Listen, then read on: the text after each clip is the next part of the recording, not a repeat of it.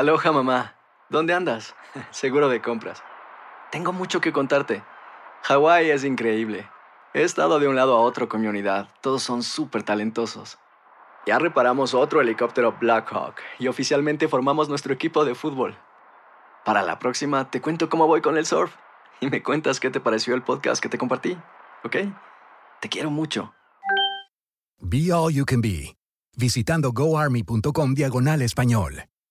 Boost Mobile tiene una gran oferta para que aproveches tu reembolso de impuestos al máximo y te mantengas conectado. Al cambiarte a Boost, recibe un 50% de descuento en tu primer mes de datos ilimitados. O, con un plan ilimitado de 40 dólares, llévate un Samsung Galaxy A15 5G por $39.99. Obtén los mejores teléfonos en las redes 5G más grandes del país. Con Boost Mobile, cambiarse es fácil. Solo visita boostmobile.com. Boost Mobile, sin miedo al éxito. Para clientes nuevos y solamente en línea, requiere AroPay. 50% de descuento en el primer mes requiere un plan de 25 dólares al mes. Aplican otras restricciones. Visita boostmobile.com para detalles.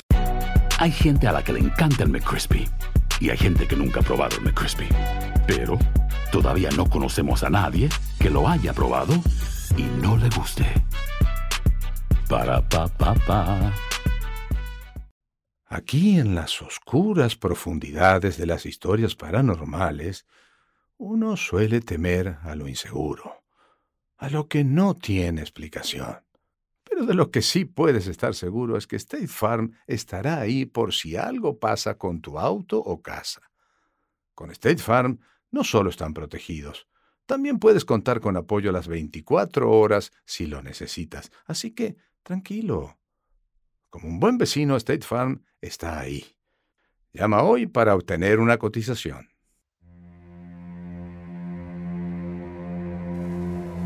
Euforia presenta Crímenes paranormales. Escenas del episodio anterior. Piénselo, doctor. ¿No sería una novedad que alguien entorpezca una causa para desprestigiar a un juez? Seguro que no tiene a nadie que lo quiera hundir, que quiera su puesto, que quiera desprestigiarlo. Por favor, Benítez, no complique aún más la situación.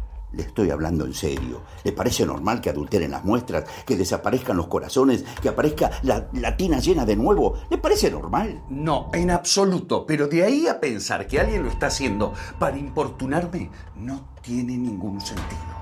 Nada tiene sentido. No puede ser que no haya nada normal en este maldito caso, juez. Por favor, abra los ojos. Le recomiendo que baje su ansiedad un poco y que procure agilizar el traslado de las muestras hasta la morgue, señor comisario. A vos te quería ver. ¿Qué estás haciendo acá? No dice nada, ¿qué pasa? Pasa que empiezo a preguntarme si vos no estás detrás de todo esto. ¿Qué está diciendo, juez? ¿Sabés que podés ir preso por quebrantar el secreto del sumario? Ey, ey, ey, ey, no sé de qué está hablando. Y si a eso le sumo que estuviste sin autorización en la escena del crimen, te puedo meter preso como cómplice por 20 años. ¿Sabías eso, Turco? Hola. Doctor Casal, soy el doctor Rafo. Doctor, dígame. Disculpe la hora. Por favor, hizo bien. Como siempre digo, los cadáveres hablan. Lo escucho. Tenemos los resultados. Crímenes paranormales. Donde la razón encuentra sus límites. Temporada 1. El misterio de las primas. Una serie original de Euforia Podcast, narrada por Saúl Lizazo. Advertencia. La siguiente historia está basada en un caso real, con escenas dramáticas creadas a partir de los eventos y declaraciones exclusivas de sus protagonistas. Algunas de las identidades y situaciones han sido modificadas. Si aún no has escuchado los anteriores episodios, te recomendamos que lo hagas y regreses para no perderte ningún detalle. Y recuerda, siempre escuchar hasta el último respiro. Episodio 8 de 8. El fin del misterio.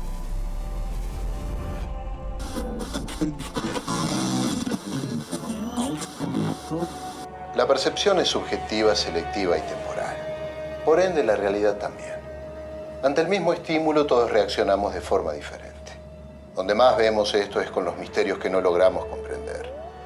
Eventos inexplicables que la percepción de cada individuo reinterpreta y busca respuestas o justifica. Esta noche, en el portal del misterio, vamos a adentrarnos en los oscuros laberintos del enigma para tratar un caso que ha captado la atención de toda la sociedad. Como cada viernes, me acompaña Daniel, nuestro Rasputin.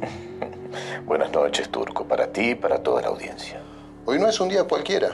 Hoy vamos a hablar del misterio de las primas, un caso que ha llegado a su fin. O al menos así dicen. Exactamente. Porque hoy por la mañana el doctor Raffo, junto a su equipo científico, presentó al juez Casal su estudio con los resultados finales del caso. Bienvenidos. Empecemos.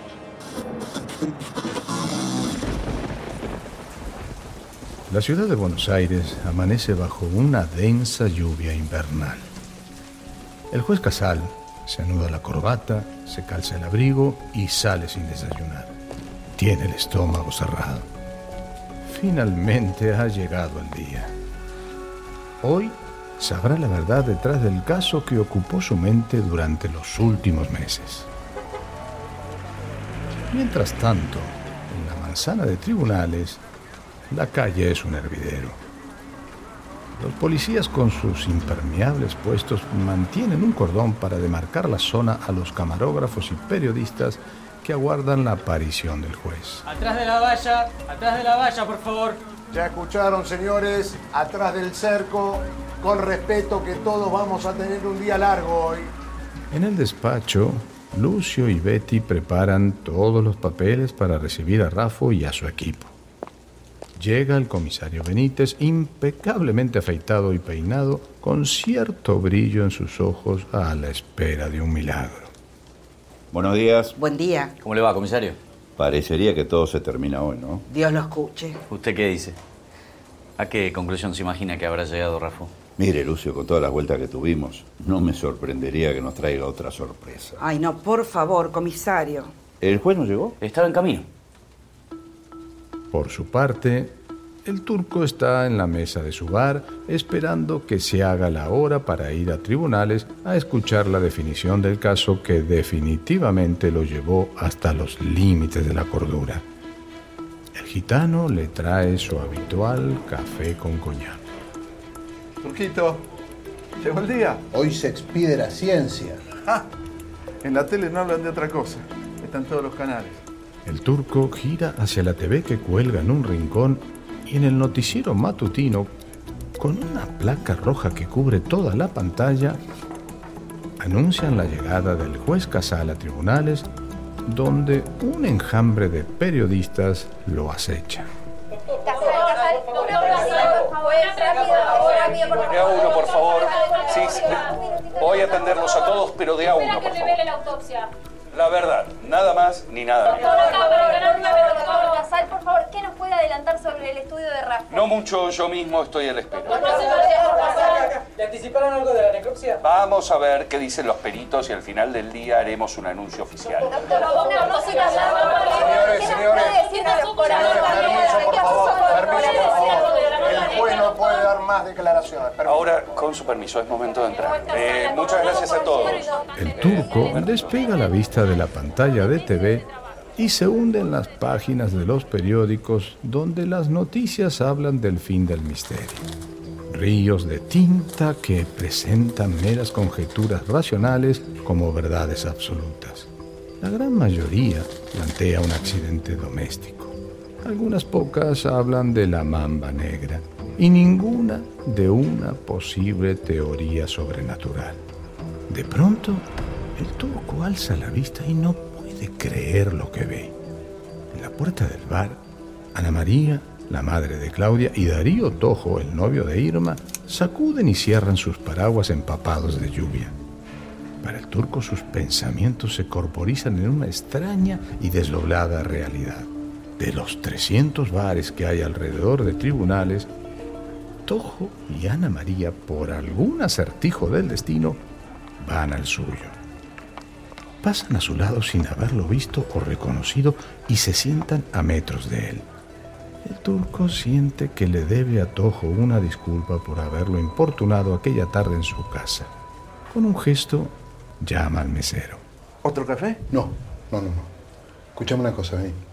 Lo que pidan aquellos dos, lo invito yo. Con vos nunca nada es normal, ¿no? Ni te quiero preguntar qué le andas debiendo. Deja, yo me ocupo. Gracias. En la sala de presentaciones del tribunal, el proyector está preparado y sobre una pequeña tarima hay un atril y una mesa con una pila de informe. Frente a esto, en una mesa dispuesta como un jurado, está sentado Lucio, el comisario Benítez, y el subinspector Castillo, quien acaba de entrar al recinto. ¿Qué tal, Castillo? Buen día, comisario. Parece que no durmió nada. Hace meses que no duermo. Ya estamos cerca. Son los últimos metros. Sentados más atrás se encuentran el doctor Flores, responsable de la primera autopsia, el doctor Lagens y la doctora Graciano, responsables de la segunda. Distribuidos por el salón, hay algunos empleados del juzgado, pero Casal aún no llega. Betty está en una sala adjunta llamando a la recepción de tribunales preguntando por él. Es raro que no haya llegado. Lo debe estar retrasando la prensa. Betty, con sus pasos cortitos y constantes, se acerca a Lucio y al comisario. Ahí me confirmaron. Eh, está en el edificio. Se los dije. Tiene que estar demorado por algún periodista. Sin embargo, Casal no está demorado por nadie más que por sus propios pensamientos. Está frente al espejo del baño buscando en su mirada un atisbo del hombre que supo ser antes de atravesar esta larga y tortuosa experiencia que lo cambió para siempre. Siente que este caso lo envejeció varios años. Se seca el rostro e intenta recuperar algo de su característico aplomo. Sale al pasillo donde lo aguardan dos policías que lo escoltarán hasta la sala de presentación.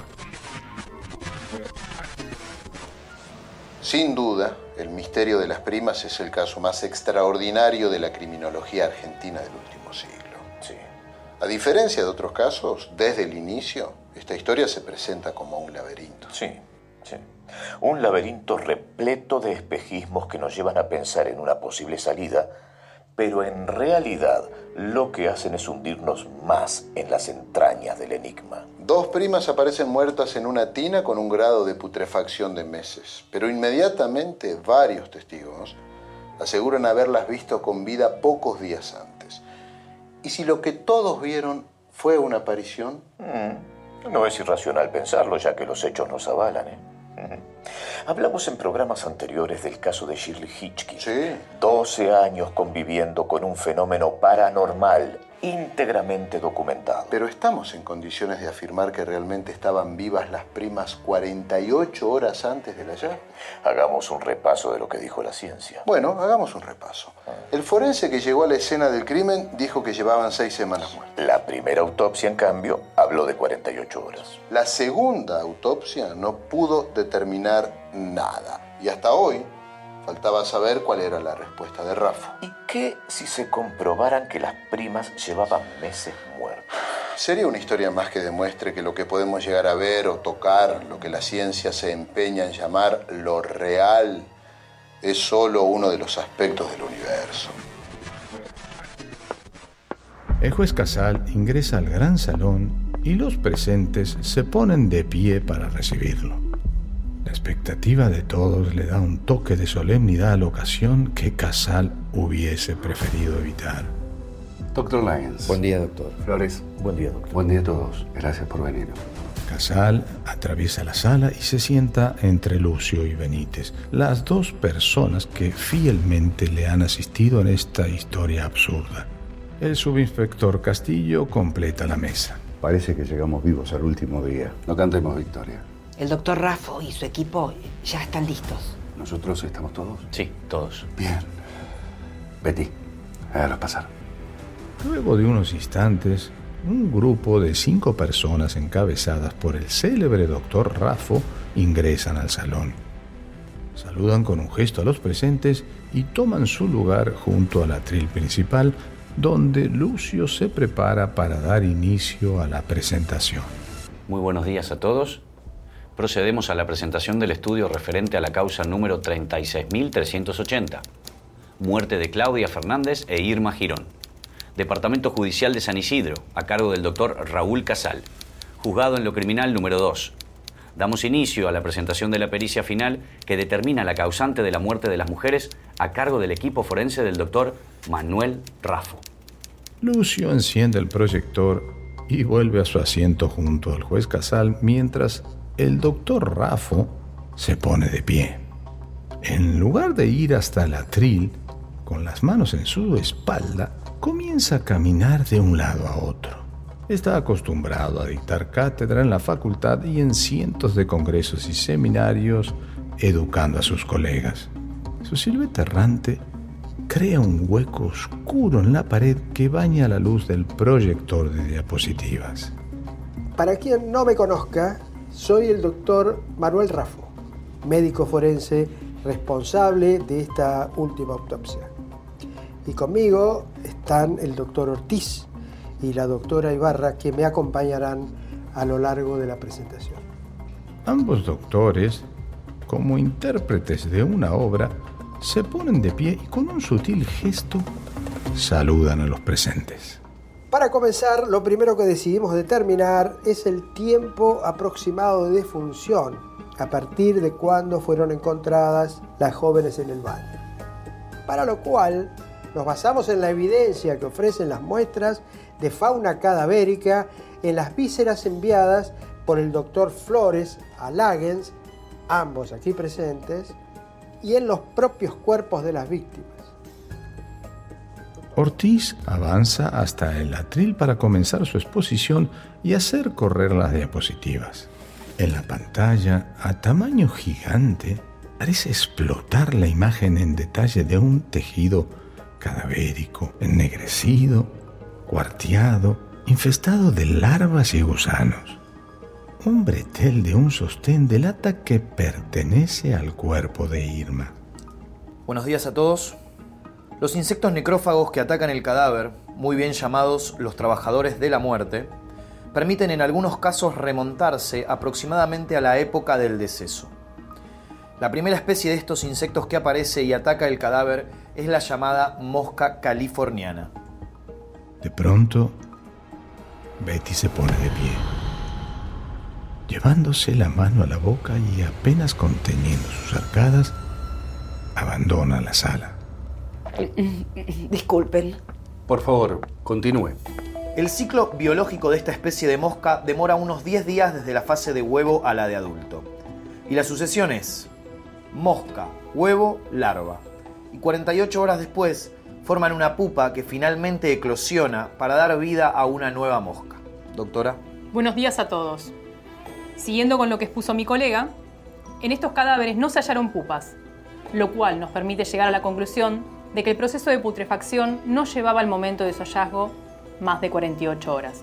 Por ende, se establece que la muerte de las primas tuvo lugar poco después de la visita del médico del Hospital Vicente López. O sea, murieron entre el viernes por la noche y el sábado por la mañana. De eso ya no existe duda.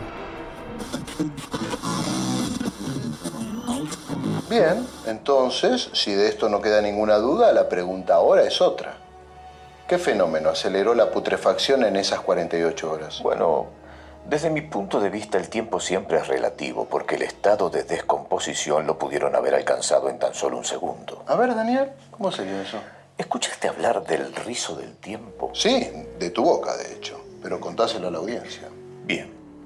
Esta hipótesis contempla que la descomposición de dos meses que presentaban los cuerpos en apenas pocas horas puede deberse a una contracción localizada del tiempo y el espacio. Como en esas historias en las que un joven se echa a descansar en el claro de un bosque encantado y al regresar descubre que han pasado años. Exactamente, claro. El folclore de muchos países abunda en historias como esa. Daniel, entonces, ¿crees que es posible que las primas hayan atravesado un rizo del tiempo?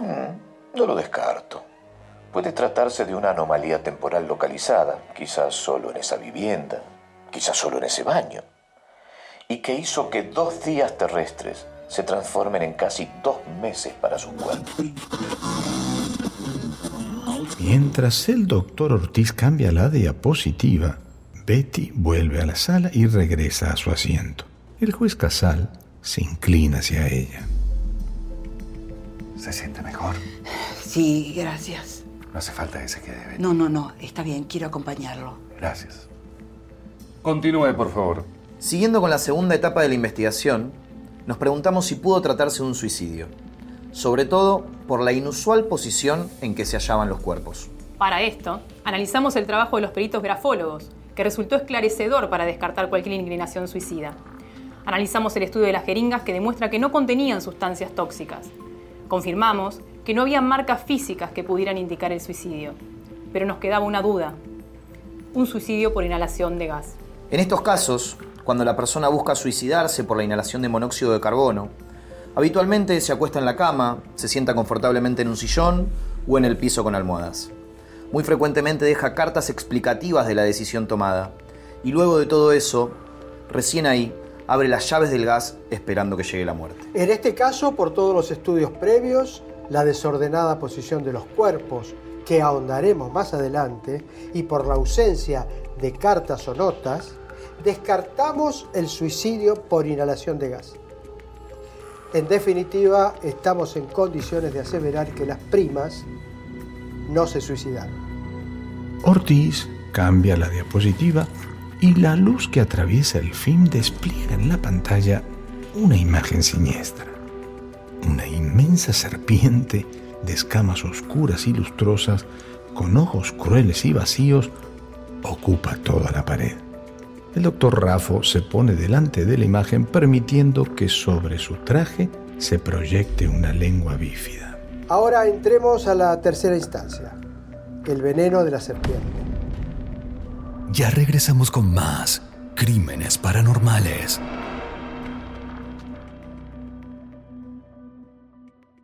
Boost Mobile tiene una gran oferta para que aproveches tu reembolso de impuestos al máximo y te mantengas conectado. Al cambiarte a Boost, recibe un 50% de descuento en tu primer mes de datos ilimitados. O, con un plan ilimitado de 40 dólares, llévate un Samsung Galaxy A15 5G por $39.99. Obtén los mejores teléfonos en las redes 5G más grandes del país. Con Boost Mobile, cambiarse es fácil. Solo visita boostmobile.com. Boost Mobile, sin miedo al éxito. Para clientes nuevos y solamente en línea, requiere AroPay. 50% de descuento en el primer mes requiere un plan de 25 dólares al mes. Aplican otras restricciones. Visita para detalles. Hay gente a la que le encanta el McCrispy y hay gente que nunca ha probado el McCrispy.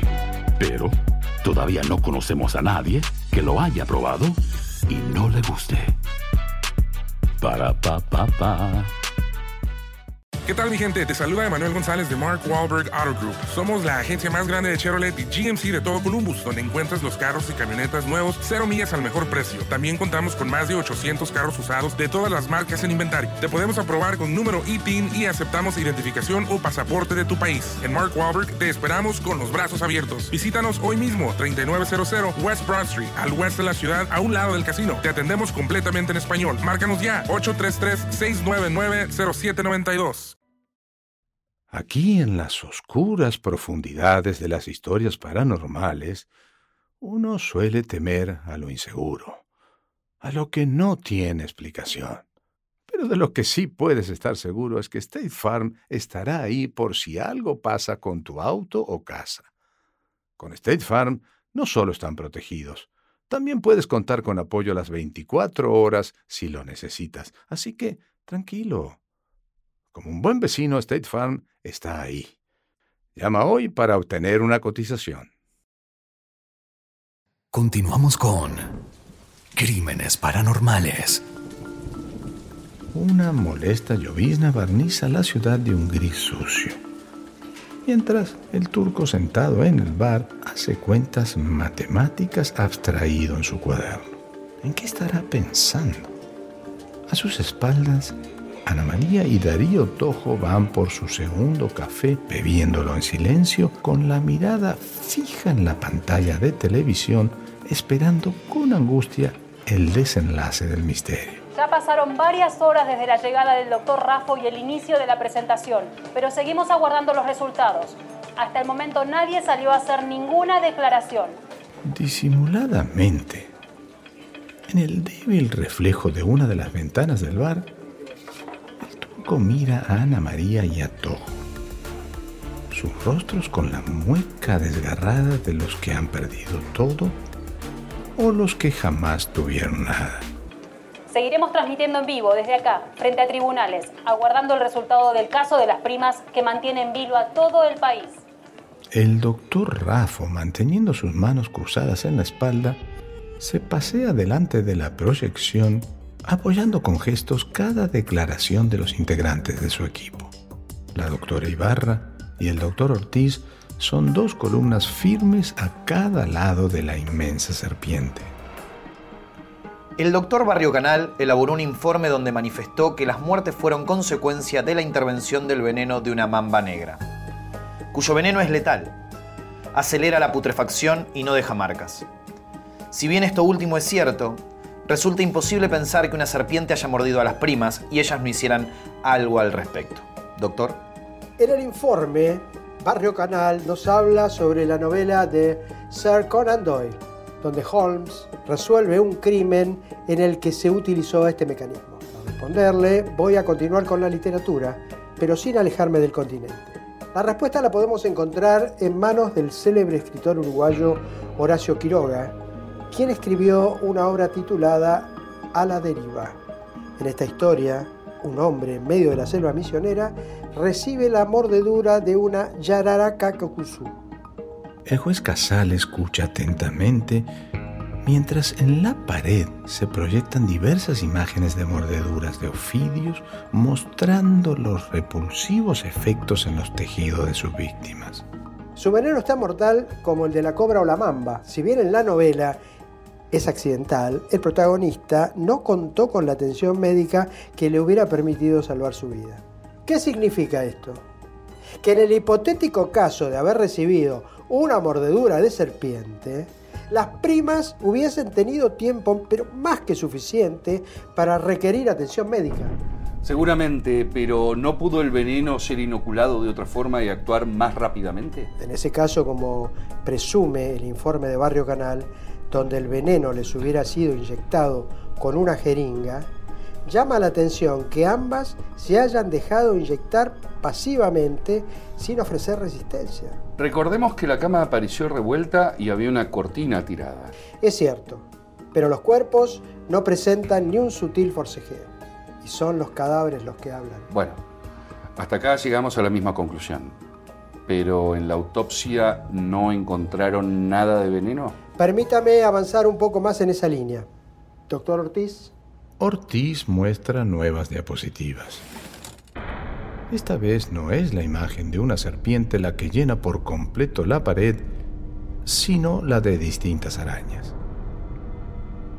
Las fotos, tomadas con un lente macro a cortísima distancia, muestran cada detalle de las mandíbulas, los múltiples ojos y las pilosidades de los animales con una definición casi obscena. Si bien resulta descabellada la idea de Barrio Canal de una mamba negra, esto nos llevó a reflexionar en otros posibles envenenamientos.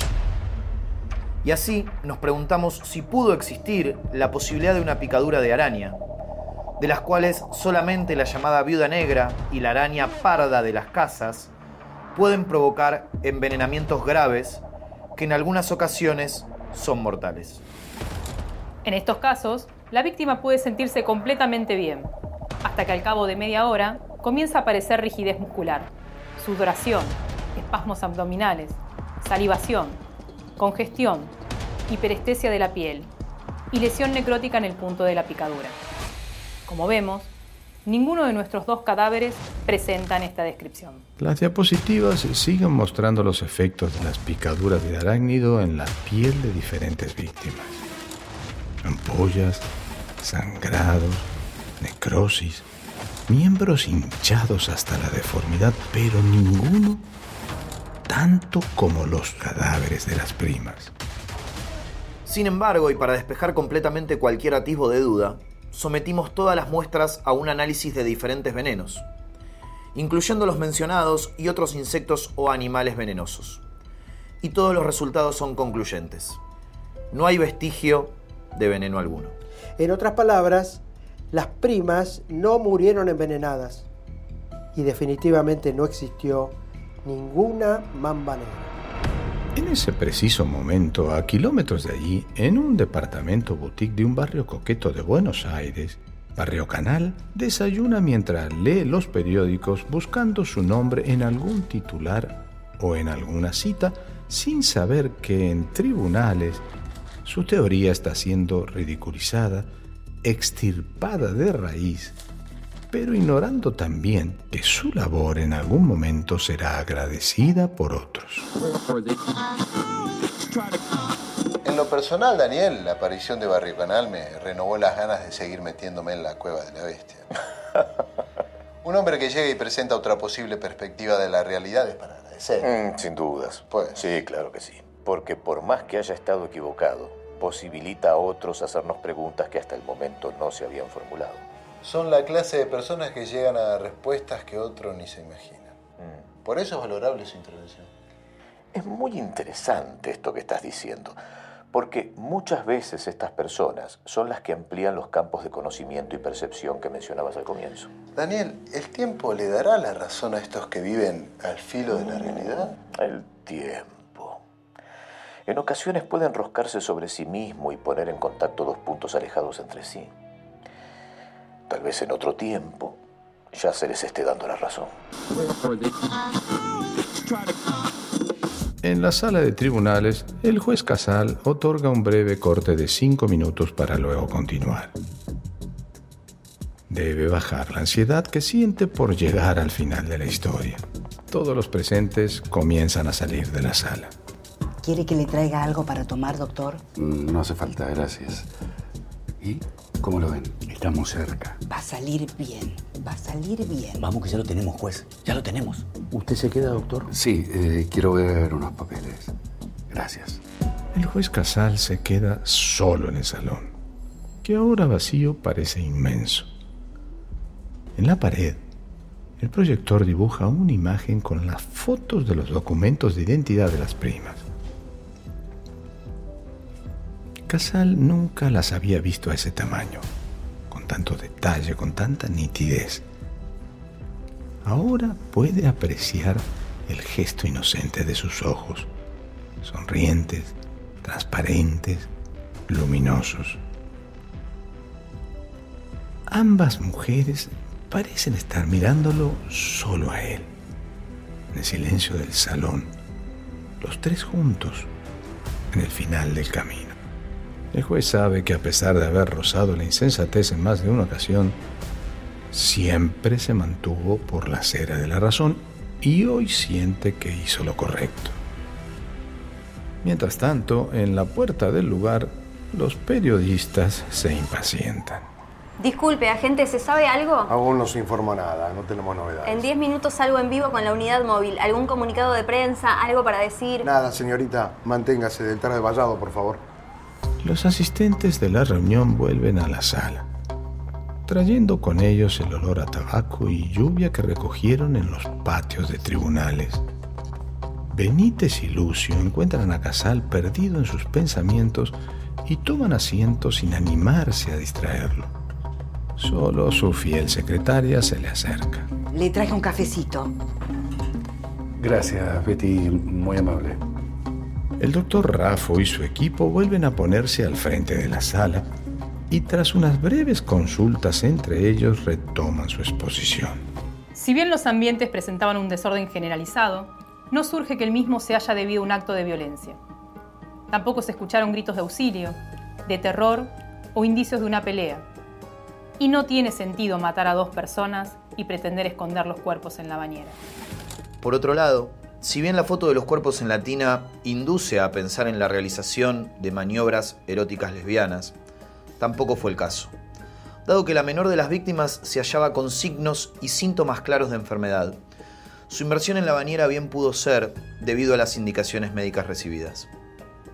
Todos siguen atentos la explicación de los forenses, como quien mira a alguien que extrae metros de soga de un pozo negro esperando a ver qué sale. Los gestos, el tono de sus voces le da una seguridad que de a ratos parece confundirse con arrogancia. Como vemos, el sostén y el reloj pulsera colocados de la mayor no indican que se fuera a bañar de esa manera. sino que se introdujo en la bañera vestida por alguna urgencia. En la pared, las diapositivas muestran fotos de los cadáveres con indicaciones, diagramas y bosquejos de las posiciones de los cuerpos al momento del hallazgo. Posibles posiciones previas a la muerte. La posición en que fueron encontradas indica que la menor ingresó antes y luego lo hizo la otra, ya que para un tercero resultaría imposible colocar dentro de la bañera a ambas mujeres en esa posición. Lo que nos lleva a confirmar que primero ingresó la más joven, quien se sentía mal, y su prima intentó socorrerla, pero también se desvaneció en el intento, quedando ambas en esta absurda posición. ¿Pero qué les pasó? ¿Por qué las dos murieron de forma simultánea? El equipo de Rafo hace silencio. El resto aguarda expectante. El célebre forense se acerca por primera vez al atril.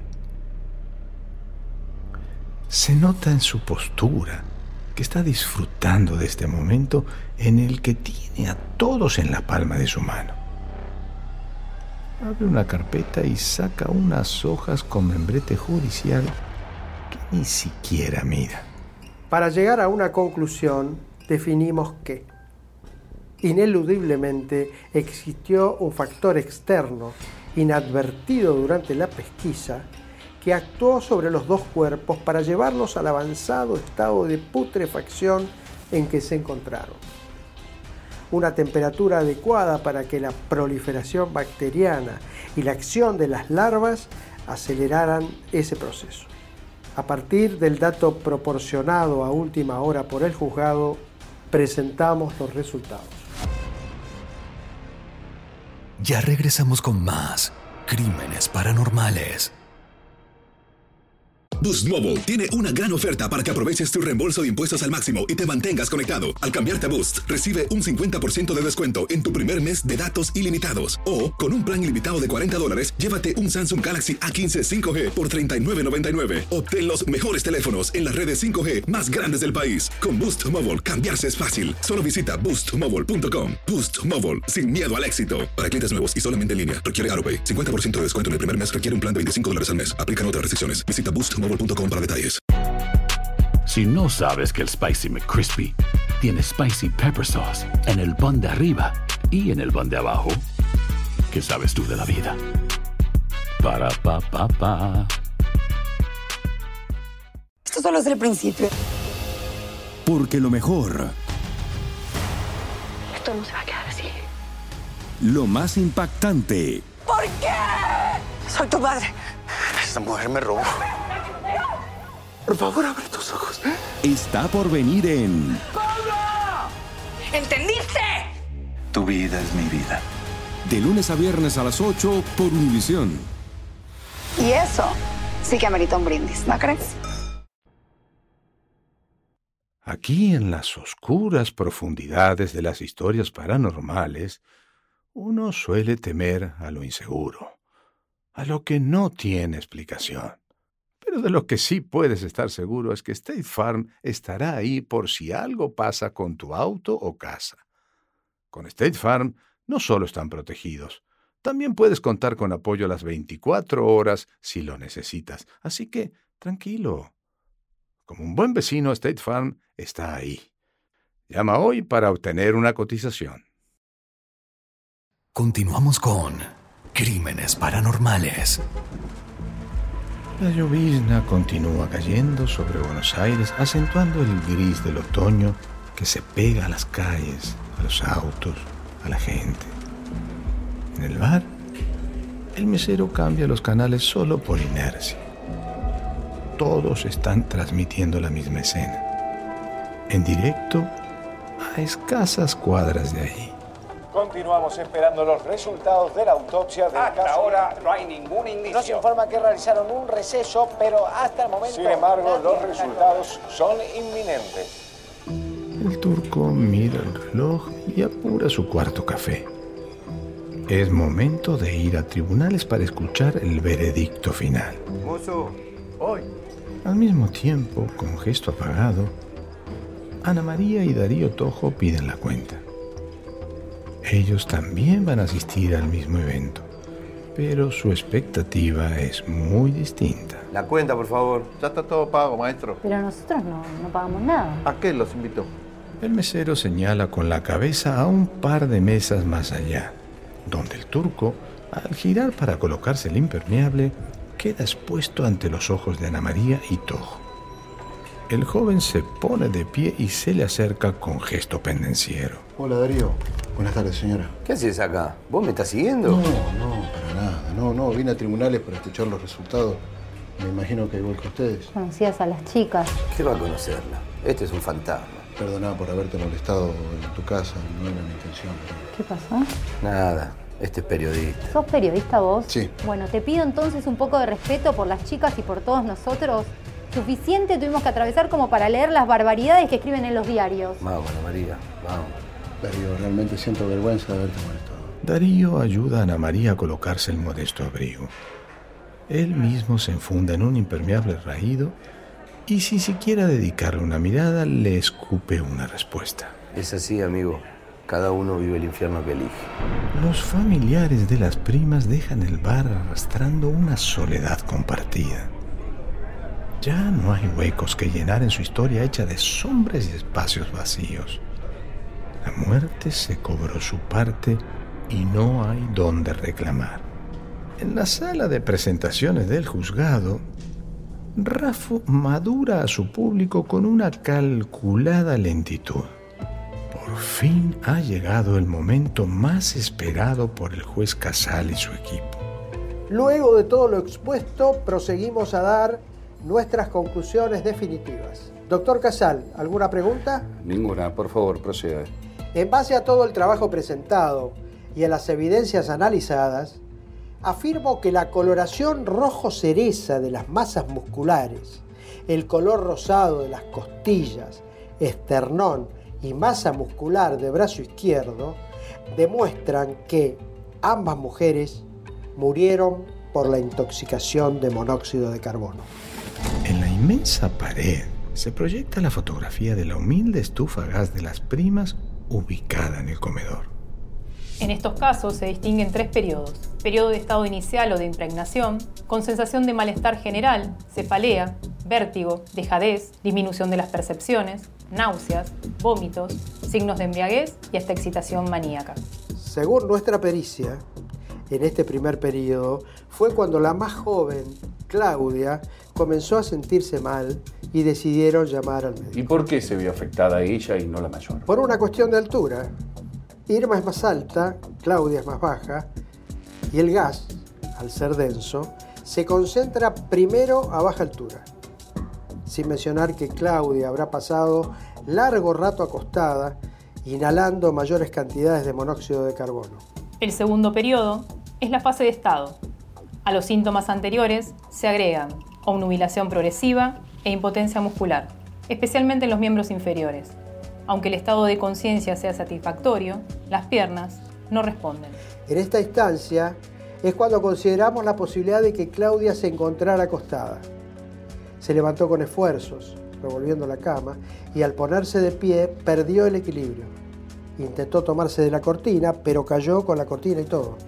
Su prima la asistió y la llevó a la tina para que pudiera darse un baño que baje lo que ellas creían que era fiebre. Y tercer y último periodo, coma o fase terminal. Sobreviene la pérdida del conocimiento, el descenso de la temperatura y el coma. Se pierden los reflejos, se le dilatan las pupilas, colapsan todos los sistemas, no llega el oxígeno, no hay más respuesta. En este periodo final fue cuando Claudia se encontraba inconsciente en la tina y su prima, quien también ya ve afectada sus condiciones motrices por la inhalación, intenta sacarla de allí, pero en el intento sucumbe con ella. De esta forma el resultado es irrefutable. La falta de ventilación en los ambientes, sumado a la estufa consumiendo el oxígeno del baño, mató a ambas mujeres de manera prácticamente simultánea. Por lo tanto, se trató, sin ningún tipo de duda, de un accidente fatal por intoxicación con monóxido de carbono. Rafo da por terminado su informe y con una mirada satisfecha vuelve a su asiento. Casal se mira con Lucy y con Benítez y los tres comprenden que llegaron a la conclusión del caso después de tantas especulaciones, tantos sucesos inexplicables, debajo de las infinitas capas del manto de misterio que parecía atraparlos. Según los forenses, un asesino invisible y silencioso había estado allí, en el cuarto de baño, acechando a las primas todo el tiempo. En las escalinatas del Palacio de Tribunales, una multitud de cronistas de todos los medios del país intenta traspasar el cordón policial. Debajo de la arcada de la opulenta entrada al palacio aparece la figura del juez Casal.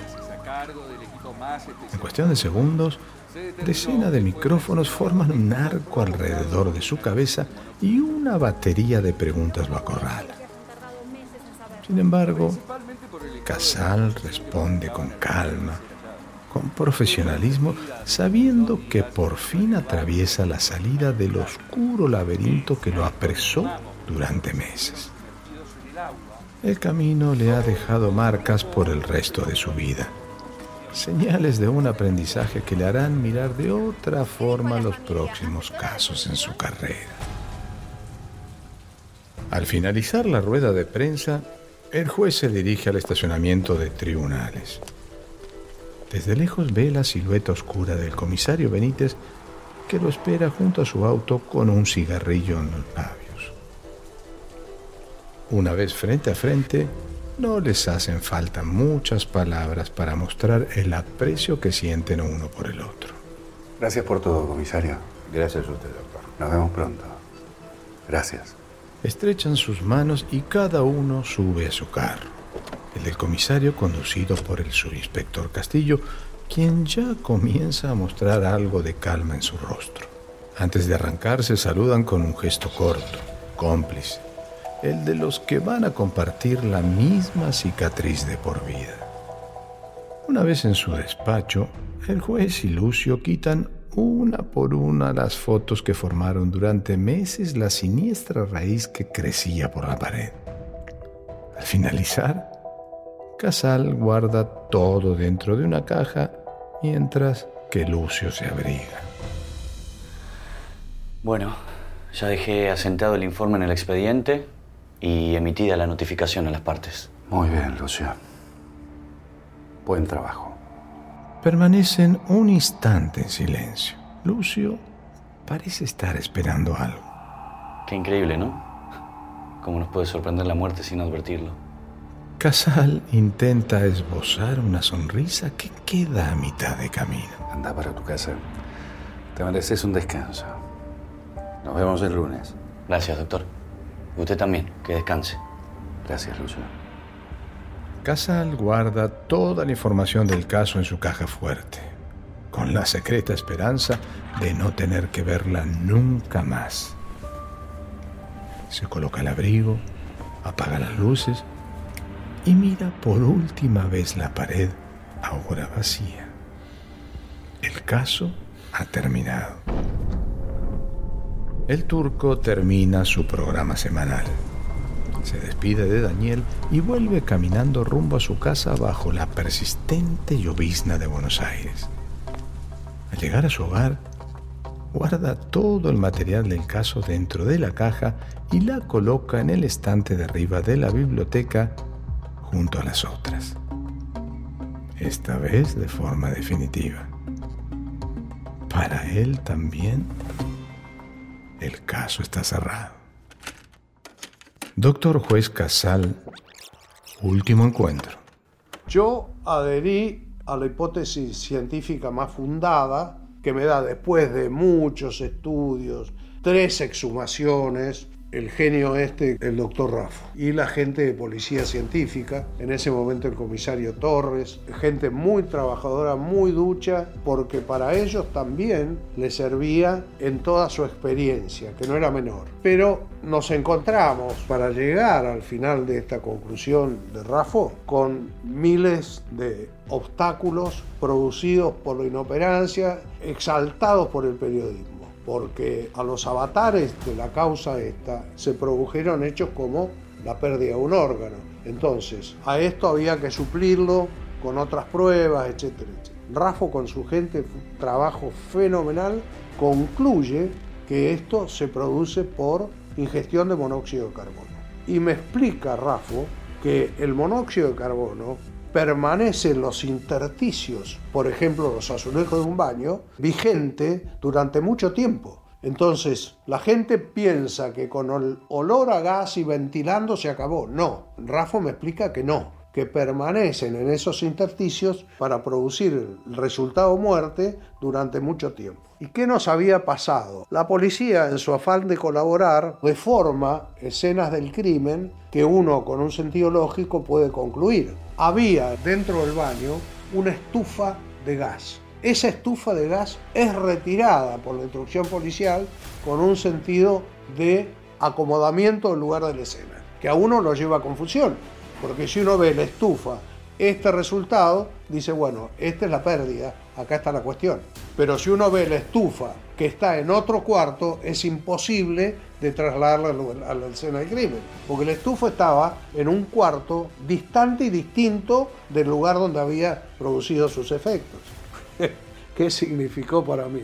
Un dolor de cabeza permanente, porque además de esta causa, en el trajín de un turno judicial, en una jurisdicción tan grande como teníamos nosotros, era una piedra en el zapato, porque además la forma, la ocurrencia, la presión del periodismo, en realidad yo entiendo la función del periodismo, pero a veces la imaginación popular es el día de hoy que me siguen preguntando por esta causa. Y he tenido causas de verdad mucho más importantes que esta y la gente me dice, ah, ¿cómo terminó? ¿Cómo fue? ¿Cómo se murieron? Es una cosa asombrosa. Además hay una cuestión, la credibilidad del individuo medio tampoco es aceptada, porque se quedó con aquello de la mamba, entonces no es aceptado la decisión judicial, no es aceptada ni acertada al imaginario popular.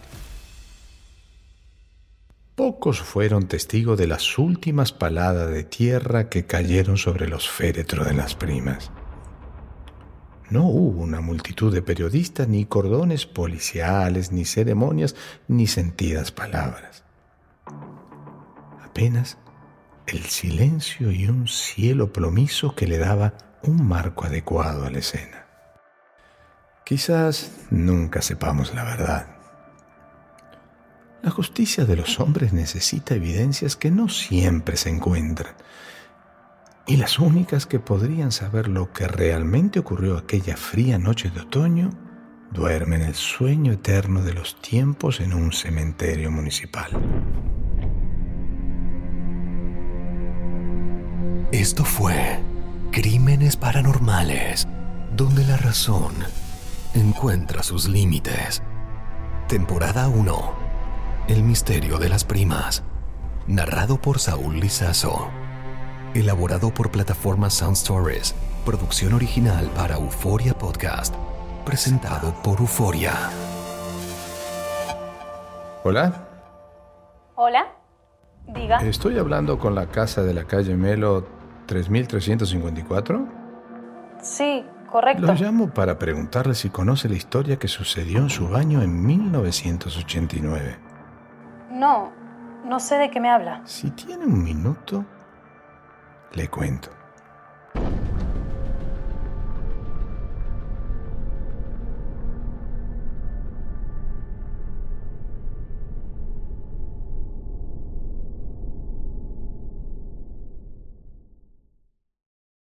El escándalo alrededor de Gloria Trevi es cada día más grande y parece no tener fin. Soy María Raquel Portillo. Fui ese rostro pálido y sin voz que el mundo vio en las escenas del mayor escándalo del entretenimiento de las últimas décadas. No vengo a contar mi versión, vengo a contar mi historia. Ya es hora de abrir la boca. En boca cerrada. Escúchalo en tu plataforma de podcast favorita. Boost Mobile tiene una gran oferta para que aproveches tu reembolso de impuestos al máximo y te mantengas conectado. Al cambiarte a Boost, recibe un 50% de descuento en tu primer mes de datos ilimitados. O, con un plan ilimitado de 40 dólares, llévate un Samsung Galaxy A15 5G por $39.99. Obtén los mejores teléfonos en las redes 5G más grandes del país. Con Boost Mobile, cambiarse es fácil. Solo visita boostmobile.com. Boost Mobile, sin miedo al éxito. Para clientes nuevos y solamente en línea, requiere AroPay. 50% de descuento en el primer mes requiere un plan de 25 dólares al mes. Aplican otras restricciones. Visita boostmobile.com para detalles. Si no sabes que el Spicy McCrispy tiene Spicy Pepper Sauce en el pan de arriba y en el pan de abajo, ¿qué sabes tú de la vida? Para, pa, pa, pa.